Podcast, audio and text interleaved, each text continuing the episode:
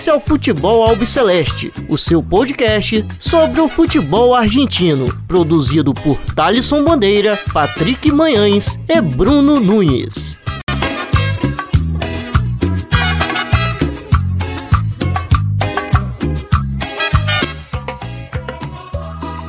Salve, salve a todos vocês que acompanham o podcast do Futebol Celeste. Estamos no ar para o primeiro episódio do ano de 2021. Meu nome é Thaleson Bandeira, estou sempre na companhia do Bruno Nunes e do Patrick Manhãs. E nesse primeiro episódio de 2021 temos a participação do Célio, é, torcedor do River Plate, que já participou aqui conosco em outras ocasiões, mas dessa vez estará aqui gravando é, com a gente numa semana não muito boa, é, onde o River perdeu aí é, a partida de ida na última terça-feira para Palmeiras. É, durante o programa a gente vai falar sobre esse jogo entre River e Palmeiras é, pela Libertadores, o jogo do Boca e do Santos também pela Libertadores. É, vamos falar também sobre o clássico que aconteceu no último sábado entre é, o Boca e o River e falar também sobre os próximos jogos é, da Copa Diego Armando Maradona que entra na sua última rodada, rodada decisiva é, no próximo final de semana agora. Então temos bastante assunto para falar, para falar nesse primeiro episódio de 2021. O Bruno Nunes, como andas, muchacho? Tudo bem? Fala, Thalisson. Fala, ouvinte do Futebol Celeste. Um feliz ano novo a todos. Que as coisas melhorem logo e dar um abraço também ao pessoal aqui da bancada virtual, o Patrick Manhães, que sempre está aqui com a gente. E o Célio, nosso convidado, aí muito feliz de estar aí com uma pessoa agregando ao debate nessa semana tão difícil para o futebol argentino na, na Copa Libertadores. Então tem, tem bastante coisa para falar aí. É isso, tem bastante coisa para falar também. Antes da gente entrar é, para gravar, saiu a notícia do, da suspensão do jogo entre Coquim Bonito e Defensa e Justiça pela primeira partida é, da semifinal da Sul-Americana. E Patrick, como andas, muchacho? Tudo bem? Primeiro episódio do ano de 2021. Espero que as coisas é, melhorem para nós e que é, a vacina chegue. Vai chegar, vai chegar, mas é, esperamos. Saluto, Thalisson, companheiros. É grande prazer estar aqui de novo. Desejar a todos, primeiramente, um feliz ano novo.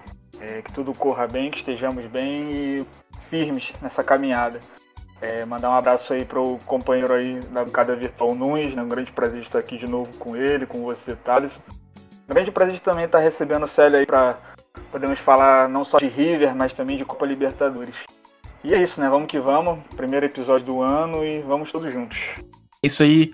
E agora quero escutar o Célio, quero agradecer ele primeiramente por ter aceito o convite de gravar aqui conosco é, agora conversando, né? Antes era só por, por áudio de WhatsApp, agora está presente aqui.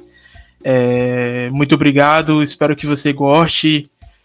Acho que não, não foi uma semana muito boa para você vir aqui falar é, do River Plate, mas espero que você goste muito. Muito obrigado e fique à vontade, companheiro. Salve, salve pessoal, ouvintes aí do, Futebol Celeste. Eu que agradeço, né? Fico muito honrado de receber esse convite, poder fazer parte aí desse projeto tão bacana aí que vocês é, iniciaram recentemente e meus votos que sempre o futebol celeste cresça cada vez mais e vocês podem contar comigo para que precisar.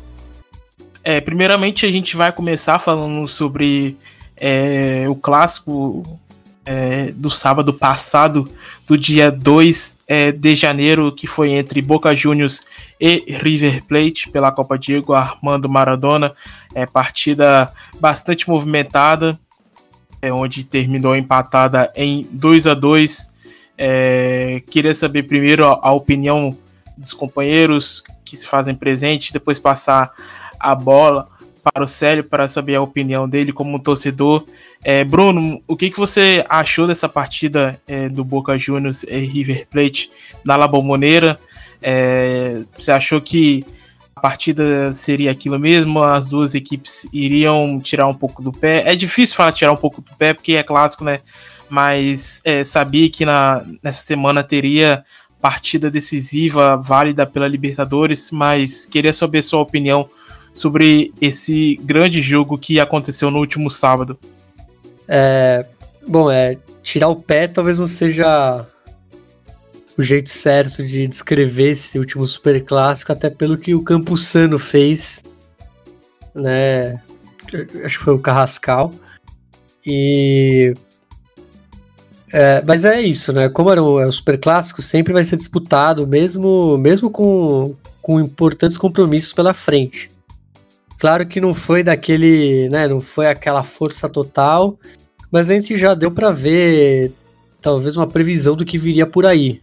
Até porque, por exemplo, o zagueiro do River, o paraguaio o Rojas, o Robert Rojas, ele sicário, ele foi muito mal nesse super clássico e ele repetiu a dose do Palmeiras, né? Ele teve duas falhas assim retumbantes.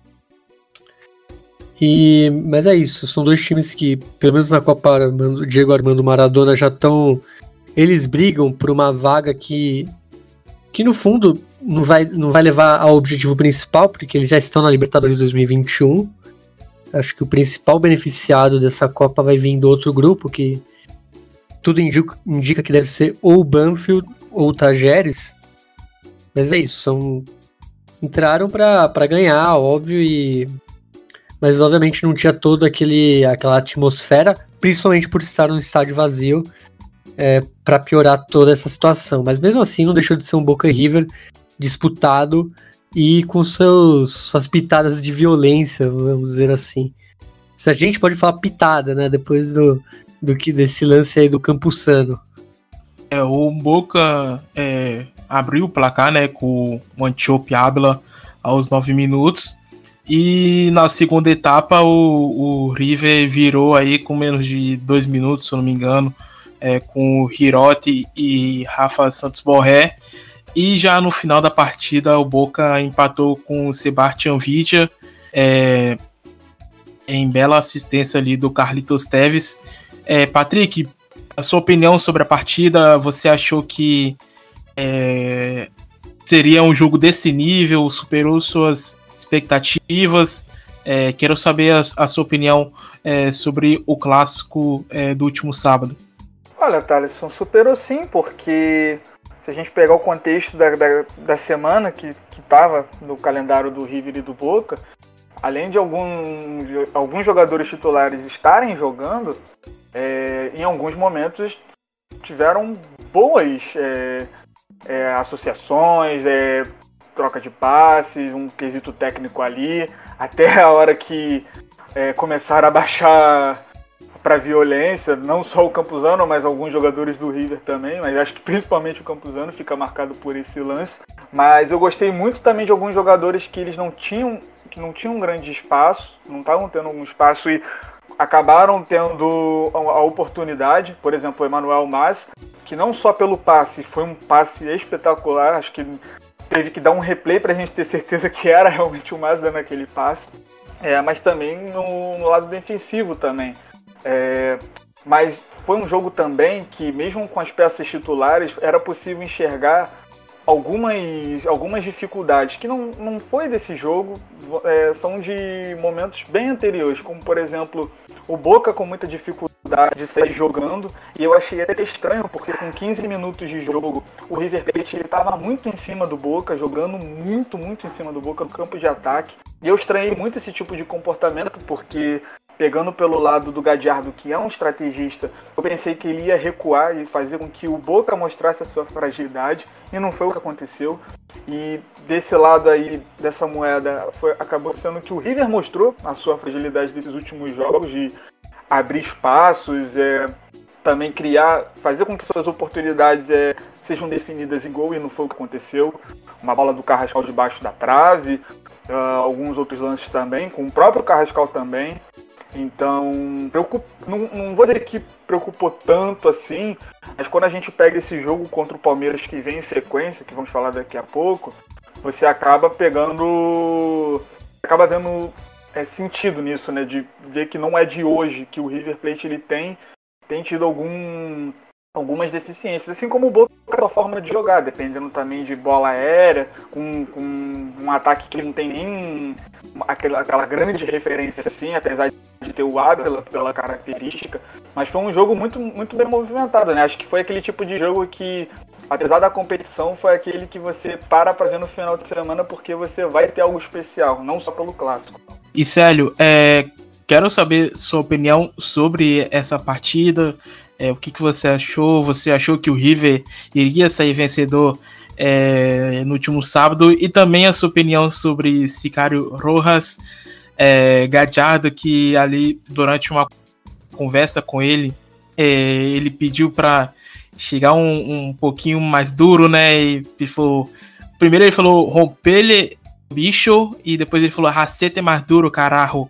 É, e a gente viu que ele não fez isso é, nem contra o Boca e muito menos contra o Palmeiras na última terça-feira, em visto é, a finta que ele tomou do, é, do Luiz Adriano, passou facilmente por ele. Mas primeiro eu quero que você fala sobre a partida, é, sua visão é, do clássico na última, no último sábado na, Labo, na La Bombonera e, e também sobre Sicaro Rojas, Célio.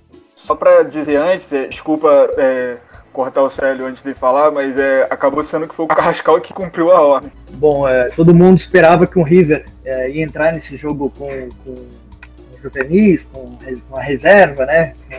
Com, muitos jovens, mas não foi isso que aconteceu, né? Acho que muitos é, torcedores, setoristas do clube, todo mundo ficou surpreso quando viu a escalação, né? com a, quase todo o time titular, teve o o Beltrán ali, o jovem atacante é, no, entre os 11 titulares. É, o River, pelo que, que deu para entender, a proposta do Gajardo no primeiro tempo seria dar o máximo é, nos 45 primeiros minutos e tentar fazer o resultado já, né, é, na primeira etapa. A gente viu o River é, tomando as ações do jogo, mas como o nosso amigo Patrick disse, eu acho que nesse jogo já deu para ver alguns sinais é, das debilidades do River, do que, que o River poderia sofrer e o que acabou sofrendo no jogo contra o Palmeiras. Né? Uma equipe que tem é, muita bola, controla é, o jogo, mas é, na hora da conclusão está pecando bastante, está é, perdendo muitos gols. É uma equipe que às vezes até é, custa um pouco finalizar. A gente tem o Matias Soares, um jogador que, que pisa bastante na área, mas às vezes dá aquele toque a mais, falta arriscar um pouco. E uma defesa que já não passa segurança já há um bom tempo, né? A gente tem o Paulo Dias e o Sicário Rojas já há um tempo é, alternando boas atuações e más atuações. O Pinola já com uma idade avançada, já também é, em franca decadência. River então tem muitos problemas, é, tanto na frente, quando não está conseguindo matar as jogadas, produz muito no meio e a zaga é, bastante fraca, né?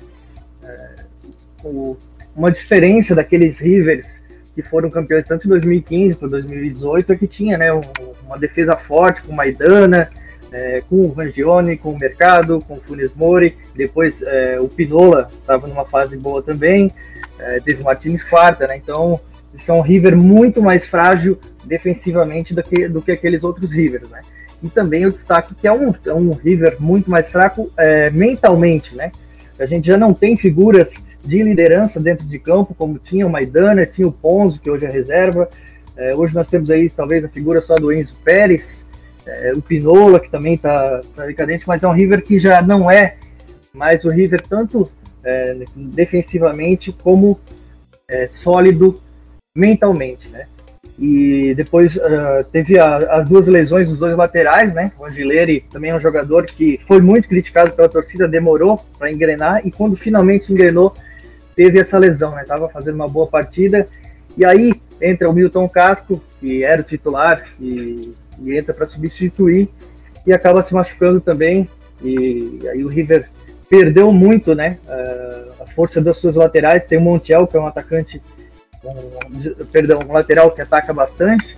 O Casco também o Angileiro também são laterais que chegam com força é, na linha de fundo e teve que usar o Pinola, né? Que é um, já jogou de, de, lateral sim, mas agora seus 38 anos já não tem mais essa potência, né? E, e aí o Boca soube aproveitar muito e o River perdeu também muito ofensivamente. Sobre o Sicário, né? Eu acho que até o Gajardo ele se incomodou quando foi perguntado sobre isso. Eu acho que é algo do futebol, né? O vocabulário do futebol, né? É, é o que é o que o Maidana fazia, né? É o que o Maidana fez na final da Libertadores, né? Aquela chegada dele, né? Eu acho que o, o Rojas é um, um, zagueiro que tem muito potencial, é, vinha caindo nas graças da torcida, fazendo um, um, bons jogos, boas atuações, mas é, acabou é, caindo muito de produção, né? Tanto ele como, como o Paulo Dias. E agora, final de semana, a gente fica aí na, na expectativa, fica curioso para ver o que, que o Gajardo vai fazer, né? Se vai. É, o Gajardo não é, não é de queimar jogadores. E eu acredito que ele mantenha o Rojas no time titular, né? Mas com certeza o paraguaio teve uma conversa diferenciada essa semana. É, mas assim, eu prefiro que o River joga, eu prefiro que o River jogue com o Paulo Dias ao lado do, do, do Rojas do que o Pinola, né? Os dois parece que jogam mais numa, na mesma sintonia. E Célio, você citou é, o Maidana. Eu tinha lido recentemente que ele saiu do Toluca e deu algumas é, declarações que queria encerrar sua, encerrar sua carreira é, no River. Ele também já é um jogador, não é aquele jogador de alguns anos atrás, tem 35 anos. É, você gostaria da volta dele ao River? É, mas também pensando nessa questão da idade, como que, como que ficaria isso se ele voltasse para o River Plate? Porque aí, no caso, seriam dois jogadores já um pouco acima da idade, né? O Pinolo com 38, que você falou anteriormente, se eu não me engano, e ele e o Maidana com 35. Aí também já não dá, né? É, aí fica complicado, mas os dois jogaram muito bem juntos ali, tanto 2017 como 2018 na Libertadores, né? Mas realmente o Maidana é, lá no Toluca já não, já não era o mesmo, né? Mas eu aceitaria de volta como um referente que ele é, como um líder que ele é é, dentro de campo, eu acho que seria bem-vindo, né? Mas é, não dá para esperar nada dessa dirigência do River que vendeu é, inúmeros jogadores aí nos últimos anos e não, não repôs, né? E uma outra coisa que eu acho que pode pesar nesse River Plate, pode estar pesando também, é que é um time com uma idade, uma média de, de idade um pouco avançada, né? A gente vê já o Enzo Pérez, é, Pinola, é, ali, sobretudo no, no, setor de defesa, o Casco também, né? É, é, um time que, que tem uma média de idade é, já um pouco avançada, mas assim, mesmo assim, eu acho que o Maidana, acho que a presença dele, por ele conhecer o clube, né? É, é passou ali já desde a época do rebaixamento é, até as glórias, eu acho que seria é, sim um bom negócio para o River, pelo que ele exerce dentro de campo, né? essa liderança, esse caudilismo e também porque um jogador que, que, o River não teria aí custo né, para trazer, já que se desvinculou do Toluca agora no, no final do ano. É, eu, eu, cheguei a ver também sobre essa questão de saída de jogadores que muitos torcedores estão reclamando com o Leonofre, presidente do River, que vários jogadores saíram nos últimos anos, o Martins Quarta, o Escoco, enfim, outros, o Alário também, outros jogadores que saíram, só que não chegaram é, para repor, né? É, como que você vê essa questão também de muitas saídas de jogadores, mas pouca chegada? É algo que não, que não dá para entender, né? Dá para entender o contexto é, da Argentina, o contexto econômico e tal, mas é, tantas saídas de jogadores e nenhuma reposição. E o River também vende muito mal, né? É, saídas por, por por cifras aí questionáveis, né? O Palácios foi vendido lá para o Bayer Leverkusen, é banco lá, é, o Martins Quarta agora 15 milhões, se não me engano, também é, uma é muito questionado isso, é, como o River vende mal, né? Mas é, ao mesmo tempo, o que, que vai se fazer, né? Quando um jogador tem esse desejo de sair, né? É, e eu acho que essa dirigência está muito é, muito tempo achando que o Gajardo vai se virar com o que tem. É, agora o River está é, começando a sentir isso, essa falta de plantel, essa falta de reposição. é, muitos jogadores jovens, né, sendo, sendo promovidos, e algo que a gente acaba pagando caro, né, o, o River acaba pagando caro por não ter essa reposição, é, por não ter esse equilíbrio, às vezes jogadores muito crus ainda, outros muito velhos, e já faz aí bastante tempo aí que o River não traz ninguém, o último reforço foi o, o, o Paulo Dias, né, o chileno. Bom, é, agora a gente vai é, entrar no assunto da Libertadores. É, a gente vai comentar é, a partir de terça-feira entre River Plate e Palmeiras. É, Palmeiras que aplicou 3 a 0 aí nesse primeiro jogo. É, Bruno, acho que ninguém esperava esse, esse resultado, né?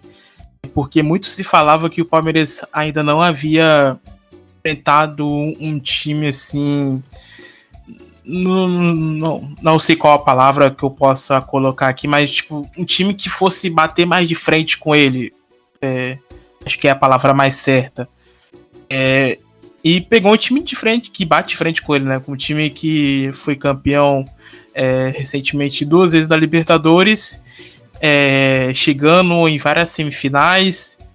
E aí o time do Abel Ferreira aplicando 3 a 0 com o Sicário Rojas falhando, como a gente já havia comentado, o Armani é, falhando no primeiro gol. É, queria saber a sua opinião sobre esse resultado muito elástico e praticamente uma grande vantagem do Verdão aí é, para o jogo de volta é, no Allianz Parque. É, realmente pegou de surpresa até pelo até pelo início do jogo, é Que o River assustou muito e assustou assim bem intensamente o goleiro, o, Everton, né, o goleiro. É, ele fez uma grande defesa ali nos primeiros minutos, dava para ter saído 1 a 0.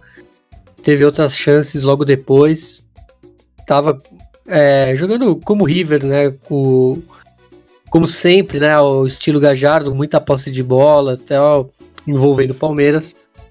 Só que aí a gente começou a ver que se criaram muitos espaços, né? E, e o Palmeiras não, não titubeou. E acho que tem, passa muito do que o Célio falou de ser um elenco muito.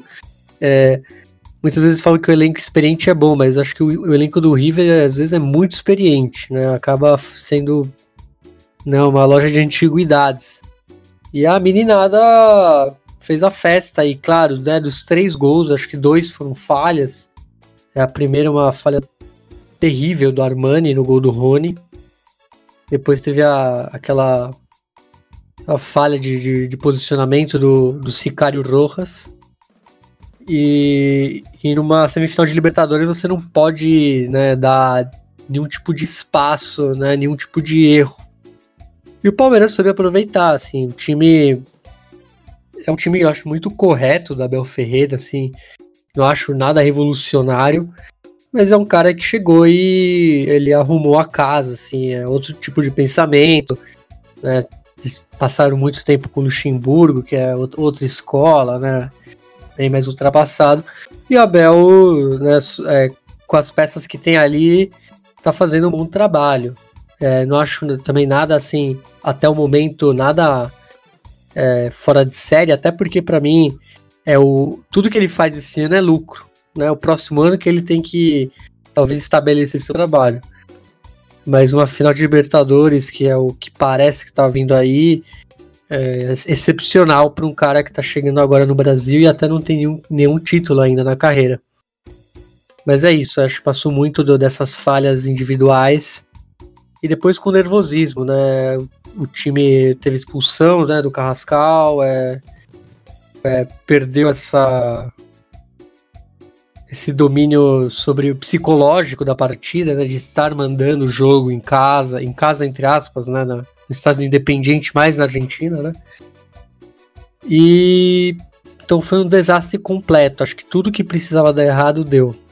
É, acho que foi foi um jogo bem é, é um jogo inesquecível assim negativamente pro River que infelizmente para os torcedores do River ele tem também um talvez uma essa esse estigma aí contra brasileiros, né? Um time que talvez o, o ele acaba. A gente sempre lembra de vitórias é, grandiosas de brasileiros, né? O próprio Palmeiras, quando foi campeão da Libertadores em 99, eliminou o River na semifinal. É, até o Vasco, né? Aquele gol do Juninho. Então, em tese, é um time que contra brasileiros é, os argentinos não têm boas lembranças. Então acabou, acho pesando muito, muitas coisas. E é isso. Vamos ver, assim, obviamente, é um time que. Se fosse qualquer outro time, eu falaria que estava é, acabada a série. Mas como é um time a desrespeitar pelo, pelo todo o trabalho do Gajardo, apesar de não ter as mesmas peças que ele já teve, é, é um time que a gente sempre tem que respeitar e esperar o jogo dar a volta. Porque coisas acontecem aqui na, na América do Sul. É, eu lembro de uma final da Comembol, né, que o, o Atlético Mineiro ganhou de 4 a 0 a, a ida e o Rosário Central devolveu os 4 a 0 e ganhou nos pênaltis. Então, acho que tudo é possível, é, principalmente nesse aqui na América do Sul, que é um futebol bem brigado. Então, vamos lá que acho que ainda vamos ver o que o River apronta aí se ele né, se ele toma um gol logo no início, acho que aí já, já acabou, né? Mas vamos ver o que, o que acontece. Será um segundo treinador português na final da Libertadores, Bruno? Ah, cara, é. Acho que é uma, é uma grande ironia, né? A Copa Libertadores da América.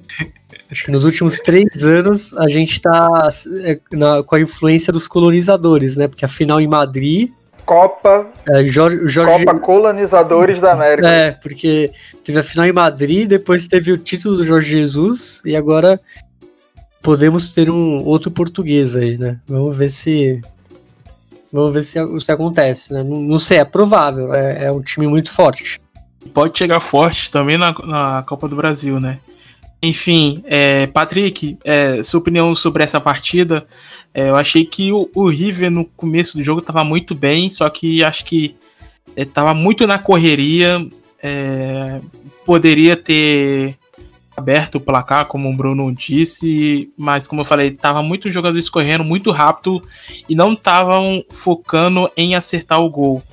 É, como que você viu essa partida aí, essa derrota missionária é, na última terça-feira? Eu tive essa percepção também, né? A palavra acho que define o River Plate, pelo menos no primeiro tempo, é afobação, né? Porque nos primeiros 15 minutos da partida, o River Plate ele tinha criado duas oportunidades claras de gol que poderia ser muito bem 2 a 0 e o jogo teria sido outro. Para você ver como é que é a Libertadores, como é que é futebol em si. É, eu quero destacar o, o Palmeiras no, no, quesito assim da, dos, dos, três fatores que, que são do jogo, né? Porque o Palmeiras ele foi superior tecnicamente, psicologicamente e taticamente. Porque quando o River Plate ele cria aquela oportunidade do, do Carrascal é, diante do Everton, é, com o passe do, do Matias Soares, o... Eu, eu não cheguei a reparar na hora, assim, mas depois que eu dei uma olhada no Twitter, fizeram um desenho no mapinha tudo mais, do desenho como estava o Palmeiras, o, o, Abel ele fez o, o, Marco Rocha de terceiro zagueiro e o Gabriel Menino de ala. E daquele lado ali, da onde que o, o Casco tem um, um, uma grande influência da, de, de, de criação pelos lados, não aconteceu mais nada da, da, dali. E, e, em seguida já foi começando a afobação. O, o próprio Ignacio Fernandes tentando é, na individualidade, aí passava por um, aí tentava um lançamento afobado, e aí a pessoa que receberia o passe ele não pegava, né, acabava sendo é, muito no ponto futuro e tudo mais. É, o Dela Cruz também tentando na, na individualidade acabava perdendo também. É, e acontecia o que é, falamos é, anteriormente, né? O que acontecia nos outros jogos. O River Plate ele acaba se expondo e deixando muitos espaços. É, principalmente com o lado do Rojas, um pouco também do Pinola, o Casco subindo muito, e aí chegava um momento que tinha o Enzo Pérez e o Montiel fazendo a cobertura, num ataque que tinha Rony, Luiz Adriano e Gustavo Scarpa. É, eu, quero, eu quero também destacar a postura também dos três garotos da, da base do, do Palmeiras, né? o Gabriel Mino, o Patrick De Paulo e o Danilo, que foram muito bem. É, eles tiveram uma, uma concentração. Assim, coletivamente, o Palmeiras, por completo, teve essa superioridade né, coletiva e mentalmente Só que esses três garotos eles jogaram uma partida de Libertadores contra o melhor time da década, sabe? O melhor trabalho da década da América do Sul. E isso precisa ser muito bem é, é, destacado. E com relação ao, ao Abel, eu concordo muito com, essa, com esse pensamento do Nunes, eu vou também nele. É, mas embora é, o futebol do Palmeiras tenha sido de trevas boa parte de 2020, a forma como, a forma como o Palmeiras jogou tá, tá de uma forma assim, muito grande, assim, uma diferença monstruosa. E que ainda pode melhorar. Tem essa questão ainda da, da sequência de jogos. Então eu estou muito curioso também, principalmente do lado do River Plate, o que vai ser a volta, né? Principalmente do lado do Gadiardo, né? Porque ele já não vai ter o Carrascal por causa daquela infelicidade.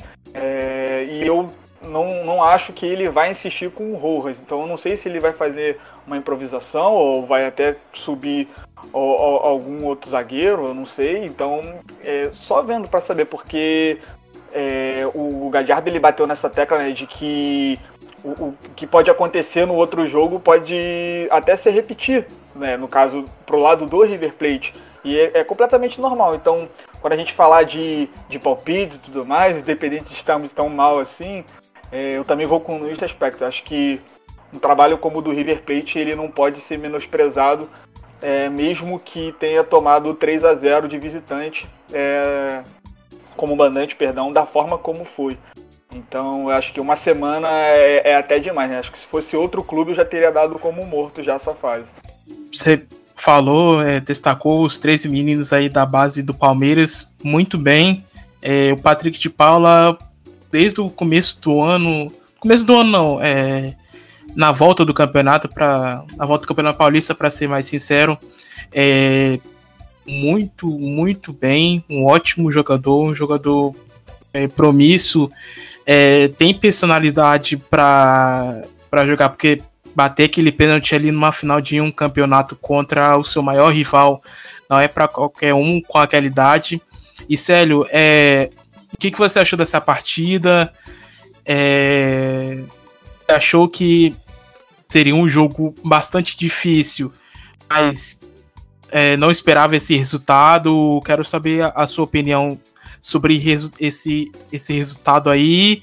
E se você acha que o River pode reverter esse placar na semana que vem em São Paulo.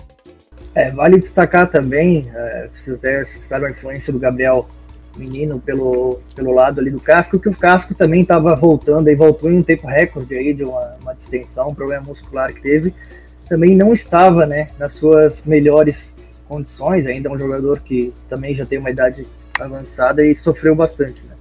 Ah, o River fez um, teve um início da partida, o controle total do jogo, né, e pecou no que vem pecando, né, não, não conseguiu fazer os, os gols, é, voltou a mostrar suas fragilidades defensivas, né, o, o Rojas marcando sem aquela agressividade, o, o, Paulo Dias parece um jogador que às vezes se distrai durante a partida, não consegue é, mais que entrou no segundo tempo, né? Mas é, também está no sistema defensivo.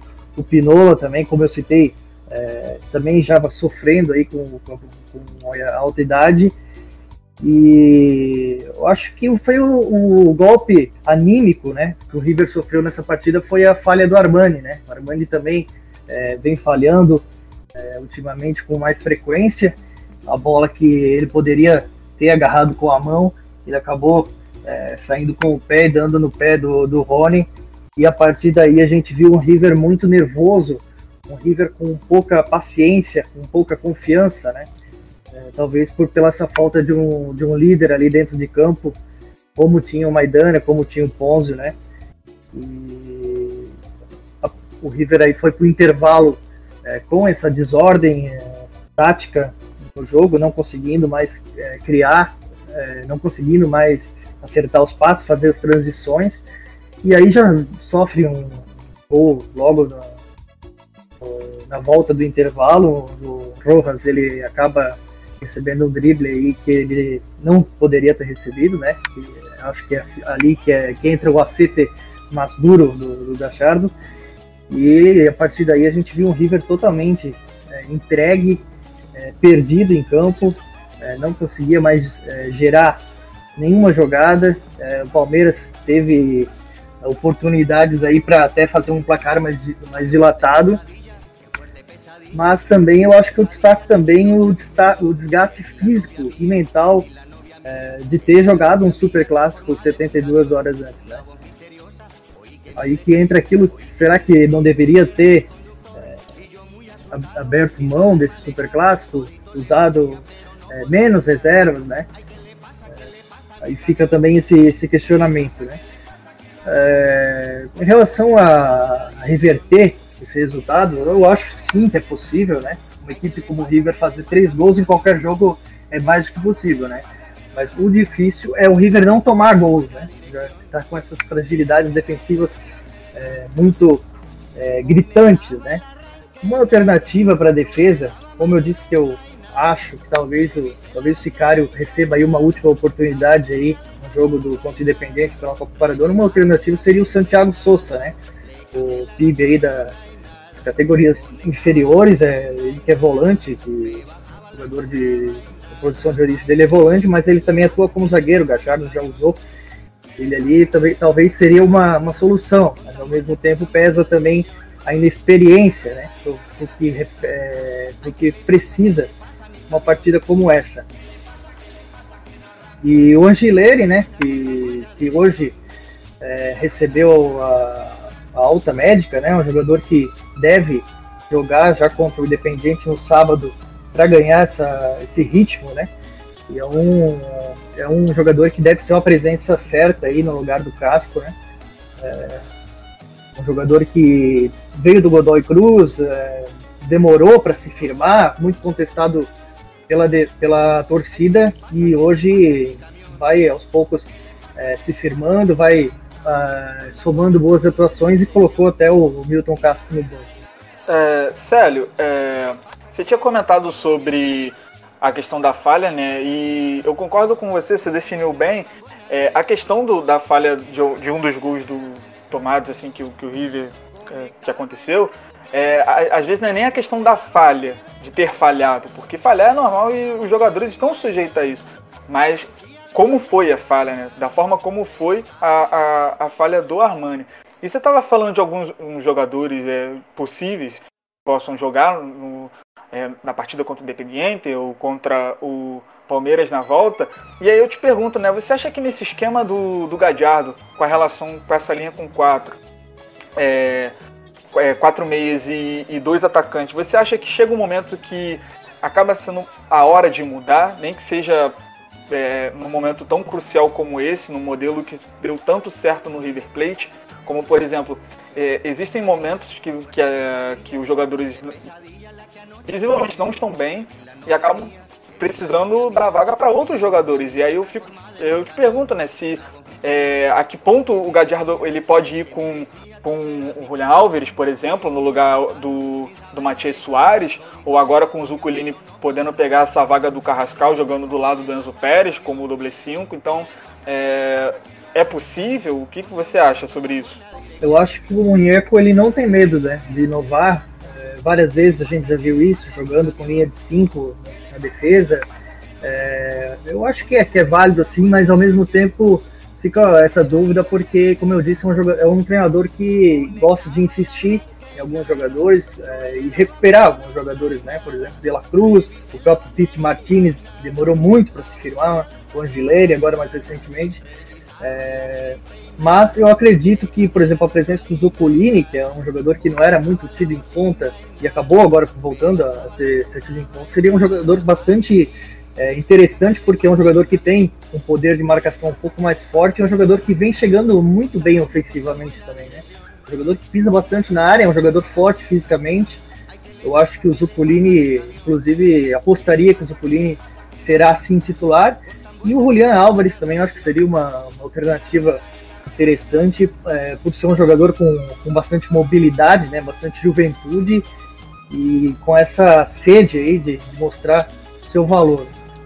Então, Célio, é, para a partida de volta, é, você manteria os mesmos jogadores que entraram é, nesse, nesse primeiro jogo?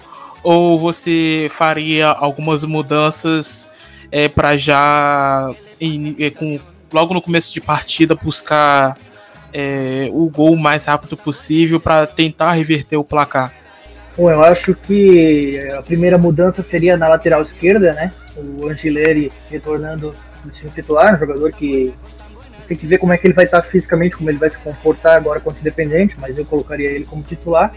E o Socolini, sim, pelo Carrascal, é, que me ganha um pouco é, mais em marcação, em força no meio campo e também, como eu falei, um jogador que, que pisa bastante na área. E uh, o resto, acho, do time eu manteria assim, né? O Soares e o Borré é, na frente.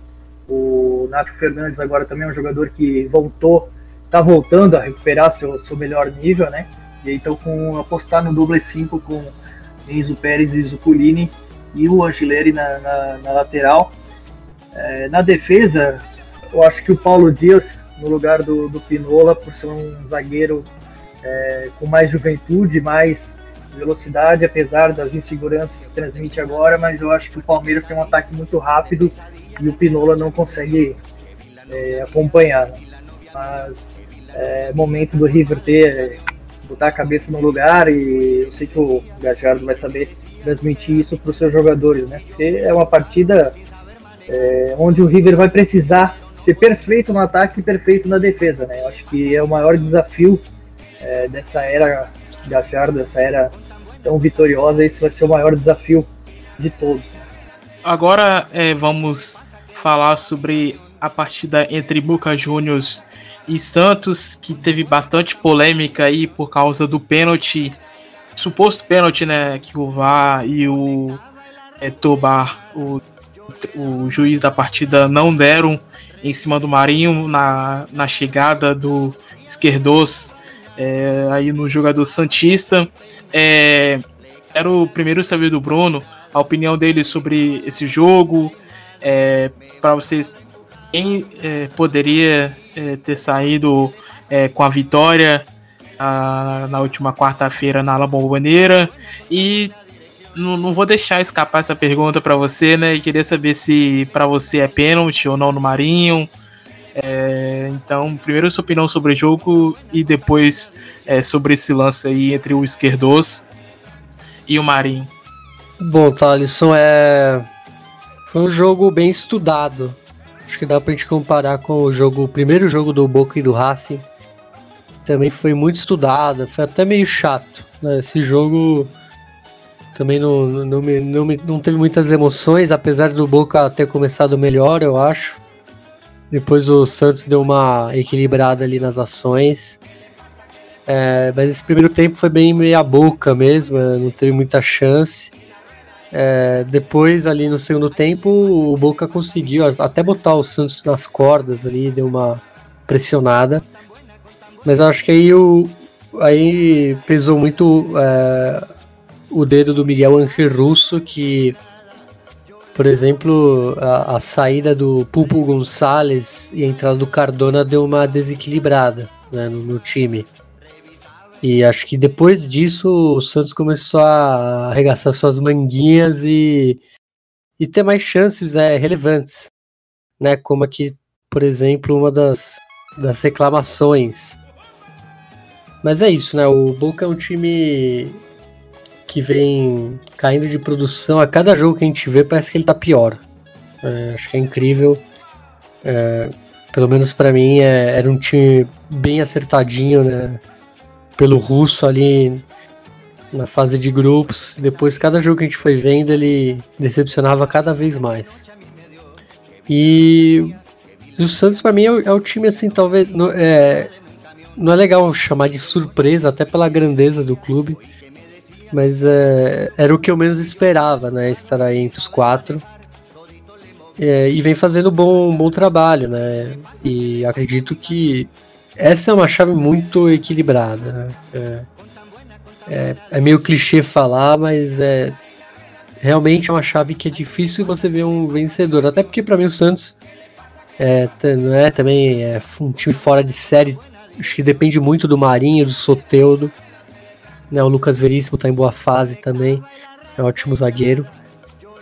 E então acho que é difícil, gente. Essa é realmente uma, uma chave bem difícil, não querendo ser em cima do muro. Claro que a gente vai. Eu vou até pelos argentinos, até porque eu peguei uma birra aí com o Chororô Santista. É, para mim. para mim não foi pênalti. Eu, eu, eu, vi o lance várias vezes. É, eu não, não vi pênalti. É, não sou chinês, tá? Só pra deixar bem claro. Mas é. Eu acho que. É, acho que quando você é muito. Vê muita imprensa brasileira, né? Ele sempre põe o Brasil como um é, país é, muito prejudicado pela arbitragem, né? E, e é totalmente o contrário. Claro que o Boca e o River têm uma força de bastidores, até por serem os grandes da Argentina. Mas é, os times brasileiros também não são nenhum, nenhum coitadinho, né? Porque se fosse um time paraguaio, né, venezuelano, chileno, né, os árbitros vão olhar com mais carinho pro brasileiro. Então não tem essa, esse coitadismo, né? Esse, tem um certo fanismo barra pachequismo nessas opiniões, eu acho.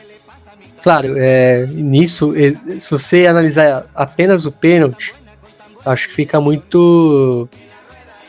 Acho que cada um pode ter uma interpretação do lance, mas isso de ter um, né, uma teoria da conspiração que a Comembol quer dar o título para os argentinos é, é uma grande piada, senão a gente não precisava nem, nem ver essa, essa Libertadores, né? Ia dar todo ano Boca ou River, mas não é o que tem dado, apesar da final lá em Madrid. Mas acho que é muito mais um, um sentimento da imprensa local que acabou reverberando aí nos torcedores, que acabam acreditando nesse tipo de preconceito, né? Além dos, do clássico que o argentino é violento, ele é catimbeiro e tal, sendo que o brasileiro, né, é, às vezes é, é até mais catimbeiro, até mais violento. E só para falar, uma coisa que o Patrick lembrou no Twitter é que o Marinho, por exemplo, estava jogando de graça esse jogo. Né? Ele devia ter sido expulso é, é, no, na última partida que ele jogou e, e ninguém falou nada, né? Agora eles faz, fizeram um escarcel aí, como se fosse todos contra o Santos, mas realmente isso é uma, como dizem no bom portenho, uma pavada. É uma besteira. Bom, eu tenho lá minhas dúvidas. É, saiu é, o vídeo do, da cabine do VAR. É, não sei se você chegou a ver, Bruno, mas também é difícil o juiz escutar alguma coisa com aquela gritaria no ouvido dele também, todo mundo falando ao mesmo tempo. É, não sei, eu acho que não foi pênalti. O Marinho também dá um. Vai ali na intenção de querer se jogar, aí depois ele tenta o contato. É, se o Célio quiser falar também depois a opinião dele é, pode ficar à vontade. É, teve o lance também que era para ter tomado o cartão amarelo, ele não tomou, deu uma entrada.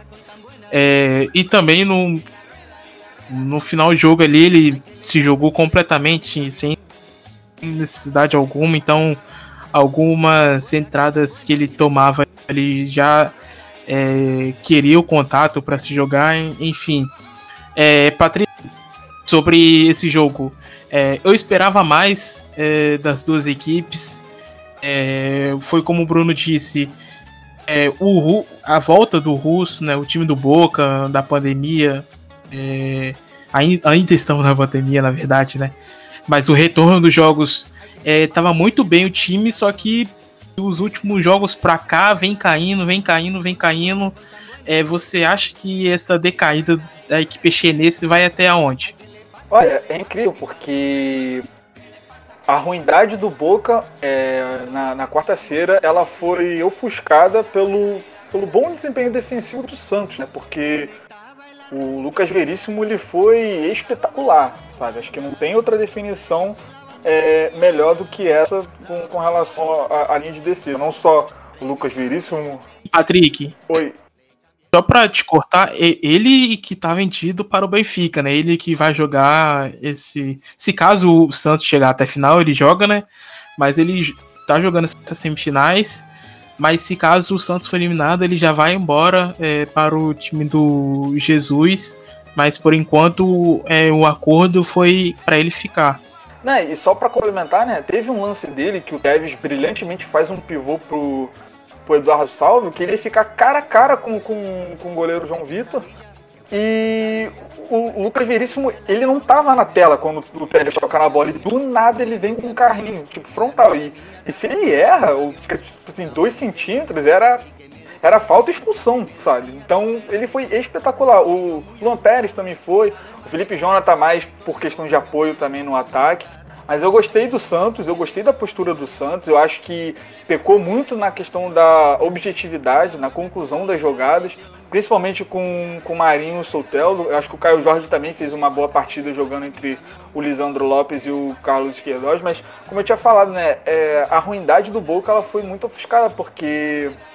Uh, alguns, algumas peças, como o Nicolás Capaldo ou o próprio Diego Gonzalez, que estava mais concentrado em anular junto com o Fabra o, o Marinho, que é a principal peça, apesar de ainda ter o Sulpeudo, uh, tava muito tava muito condicionado ali, né? Tava, tava com um problema muito grande, né? De tocar bola, sabe? O Santos nem fazia uma pressão muito grande e, o, e a bola queimava na, na nos pés da, da defesa chinesa. Tanto que a origem do, pen, do, do suposto pênalti, ela nasce disso, né? De uma, de uma um toque de bola que estava muito tranquilo, do nada o Marinho aparece para disputar e os Queiroz basicamente atropelam o, o Marinho. E aí eu já, já deixo aqui entre parênteses, né? Eu acho que foi pênalti. Mas assim, não seria pênalti se o Marinho tivesse, sido, tivesse sido expulso antes, porque para mim aquele lance, a pisada do Fabra era para expulsão. E eu quero só complementar um pouco do que o Nunes disse brilhantemente com relação ao pachequismo. Eu, eu, eu acho não, eu tenho certeza que aquele lance do Marinho em qualquer outro jogador no Campeonato Brasileiro, é, se não mostrasse o amarelo, tudo bem, eu acho que o Simon na transmissão ele faria um show menor, mas ainda pedindo, ainda pediria sim um cartão vermelho. Porque aquilo foi um absurdo, sabe? Porque só faltou fazer coreografia pedindo aquele pênalti. Eu acho que é até duvidoso, sabe? Eu não acho que foi assim 100% pênalti. Mas enfim, uh, o Tevez é muito bem marcado. É, eu gostei dessa estratégia do Cuca def defensivamente de anular as melhores peças, principalmente do Sebastian Vidia, porque o Sebastian Vidia ele conseguia vencer de um é, é, no mano a mano, mas aí quando chegava na cobertura do Diego Pituca ou do próprio Alisson, que defensivamente também foi brilhante, parava ali. E aí o Tevez ele ficava muito sobrecarregado, ter que segurar a bola, girar, é, jogar em, em, em, determinados espaços que não é a dele, mas ainda assim gerando oportunidade. Então, ainda que o Tevez esteja um pouco abaixo junto com a parte coletiva do Boca, eu creio que ele ainda, ele ainda é um ponto de, de, de luz assim, num caminho em que o Boca ele possa conseguir a classificação é, jogando no Brasil. É, então acho que é, eu dou mais esse panorama, né? Do Boca pecando muito também nas transições, não conseguindo concluir as jogadas e a falta de criatividade do, do Santos é, de abrir os, os, espaços do Boca, ainda que o Boca fizesse força ainda para aceder esses espaços. E você falou da, do vídeo. É, primeiro que ele nem, nem devia estar jogando, né? Para início de conversa, pelos problemas que. É, eu deixo isso claro, né? O vídeo não deveria estar jogando é, pra início de conversa, ele nem deveria estar jogando é, pelo caso ocorrido aí com, com, com a sua mulher, né? É, e sobre ele, é, ele há mais de 17 jogos não marcava, 17 jogos não marca, marcava com bola rolando. Então o gol que ele fez é, contra o Racing pela Libertadores foi de pênalti. Sobre ontem, a partida dele, eu acho que não agradou muito, foi muito ruim. É aquele tipo jo típico jogador que abaixa a cabeça e corre é, até chegar à linha de fundo, então não levanta a cabeça para cruzar nem nada. É, é Thaleson, sobre. É, Thales, é, não, desculpa te interromper, mas é, isso também se dá pelo jogo também um pouco bagunçado né, do, do Miguel Angel Russo, porque ele também tem uma parcela de culpa. Porque os jogadores dali do campo de ataque do, do Boca, eles não, não fazem nenhum diálogo, sabe? É, é toque e acelerar. Bota, na, bota o Sebastião Villa na frente, abaixa a cabeça e vai. Às vezes o. o Mas é, o salvo. O, o, salvo também. O salvo tava muito mal. E ele também era um dos pilares de, de criatividade. O salvo voltava de lesão. O salvo, é, ele, ele volta de lesão, ele volta muito ruim, ele não volta como tinha voltado do, do futebol, né? Tem essa questão também. E, e Bruno, é, o que, você espera da próxima partida? É, como você acha que Miguel Angel Russo vai montar esse, esse time aí do Boca para tentar voltar a uma final de Libertadores novamente? Você acha que vai naquela, naquele time recuado? Você acha que vai para cima? É, o é, que, que você espera aí desse time do Boca aí no, é, no próximo jogo? Olha, eu não espero nada de revolucionário, né? Até porque, pelo que a gente vem vendo do, do Boca, é um time bem apático, né? E ele é bem parecido, assim. E o, o, é, o Santos talvez é, use um pouquinho mais, só que eu imagino talvez uma partida bem parecida, assim, bem estudada. Então eu não imagino nenhum placar elástico, eu acho que vai ser muito no detalhe, assim. Posso estar errado, mas eu acho que vai ser. A gente pode ver até uns pênaltis aí, mas se não for pênaltis, talvez um resultado aí 1x0, né? 1x1, até outro empate, né? Que é bom pro Boca. É... E uma coisa estranha, né? Que parecia muito que o Boca estava feliz com o 0 a 0 assim, nos últimos minutos. Era um time que parecia estar tá contrariado aí pelo por estar tá empatando em casa. Então acho que isso traduz bem a, o espírito atual desse time do, do Miguel Angel Russo. E fora essa questão também do pênalti, é, o Santos também chegou a postar é, no final, depois do jogo, né? Os jogadores já estavam dentro do ônibus de uma suposta jogada de pedra no ônibus. De, eu não sei se foi muito bem isso, porque eu, não, eu, eu li rapidamente, mas é, eu cheguei a ver depois que não foi alguém que tá com a pedra no ônibus do Santos, e sim que o ônibus havia batido em um galho. Não sei se. Não sei quem tá certo na história, né? É, Bruno e Patrick, vocês chegaram a ver sobre esse, sobre esse episódio aí que o Santos postou nas redes sociais, fora o, o, o comunicado enviado para a Comembol sobre o pênalti, né? Não, aquilo ali é um absurdo, né? Eu tô falando da, do comunicado do pênalti, mas primeiro falando da, da questão do, do ônibus, eu cheguei a, a, ver sobre isso, né? Sobre a questão do, do, do apedrejamento e tudo mais. Eu, antes do Santos colocar essa nota, chegando no hotel, tirando a foto do vidro e tudo mais. O Caio, se não me engano, foi o Caio Jorge, se não me engano, ele chegou a postar no Twitter é, é, minutos assim antes, falando sobre que o ônibus do, do, Santos foi apedrejado e tudo mais, mas eu acho que é um caso realmente de polícia, acho que deve, deve ser apurado. É, nesse caso também, é, eu imagino que para isso ter acontecido, não tenha, o Santos não tenha consigo um, um, uma segurança, o que também é um absurdo, porque é, fica muito evidente que essas coisas podem acontecer, estão sujeitas a acontecer, infelizmente, não só na Argentina, mas qualquer outro país da, da América do Sul. Então acho que é um caso que deve ser muito bem apurado. Né? Mas com relação à nota do, do, do pênalti, cara, isso é um absurdo completo, sabe? Porque é, é incrível porque eu só vejo eu posso estar muito errado, né? Não sei se o Nunes pode trazer esse histórico, não sei, mas eu só vejo esse tipo de situação com um brasileiro. É, é incrível esse tipo de comportamento, porque uh, você fazendo esse tipo de situação, você só dá razão. Não, é, não é dar razão, mas você só aumenta esse pavio com outros clubes brasileiros. E estamos cansados de saber que a Comebol não tá nem um pouco ligando com isso, porque isso vai bater na Comebol e vai voltar. E conhecer a Comebol é bem possível que capaz de até é, não rolar uma punição, algo do tipo, mas fazer com que o Santos perca total força, sabe? Do tipo, pô, mano, joga bola, mano, joga bola. É esse tipo de situação, sabe? Então eu acho um absurdo. É, o, o, que, o, o que o Patrick falou do, do comunicado é realmente ridículo. Até por, eu vi que eles citaram, tipo, um artigo do Olé como, né, como é, justificativa, né? Um jornalista escreveu isso e eles usaram como se fosse um fato, tipo, que mudaria, assim, né, o jogo, né, um, um artigo jornalístico.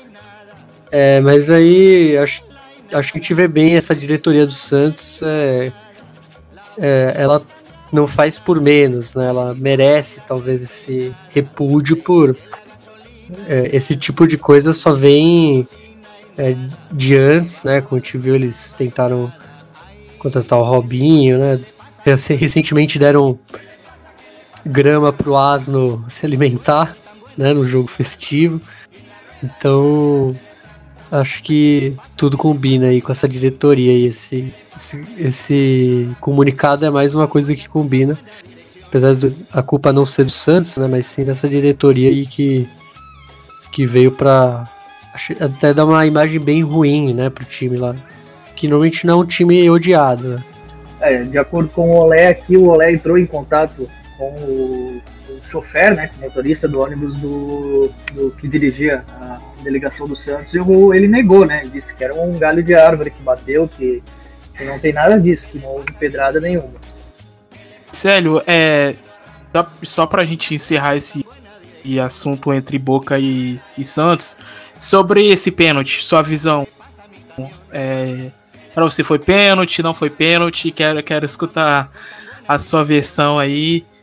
Se você quiser deixar o seu clubismo aí à vontade, é, segue o baile. É, eu acredito que foi pênalti, é, fora de, de, clubismo nenhum, mas eu também não acho um absurdo total como se está se plantando não ter marcado esse pênalti. É um lance interpretativo. É, o juiz optou por não dar o pênalti, na minha visão foi pênalti, mas eu também não acho que seja motivo para esse escândalo todo é, que se faz.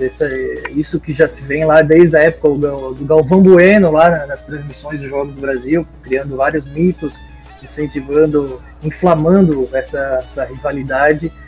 É, mas eu acredito que foi pênalti mas não tão pênalti como, como se, se, se plantou aí. É, vocês falavam do baixo nível do, do Toto Salvio, desde que ele voltou de lesão. Uma outra coisa que pode estar tá é, influenciando nesse baixo nível dele é que ele recentemente se separou da, da esposa, estava é, ali 11 anos casado, é, sem dois filhos juntos, e isso também é, alguns falaram aí no, no Twitter que possa estar influenciando no baixo nível do, do Salver. É, eu acredito que o Boca é uma equipe que nunca foi uma equipe de, de encher os olhos, é, mas ao mesmo tempo ela sempre foi uma equipe muito, o Boca do Russo sempre foi uma equipe muito é, contundente, muito efetiva, equipe muito sólida é, no seu setor defensivo e muito eficiente, muito contundente no seu setor ofensivo, né? E nos últimos jogos a gente está vendo que o Boca está tendo é, dificuldades né, no, em ser é, contundente, ser efetivo no, no setor ofensivo. É, eu acho que foi o que aconteceu contra o, contra o Santos, pouco, pouca geração de jogo, pouca é, força no ataque, né?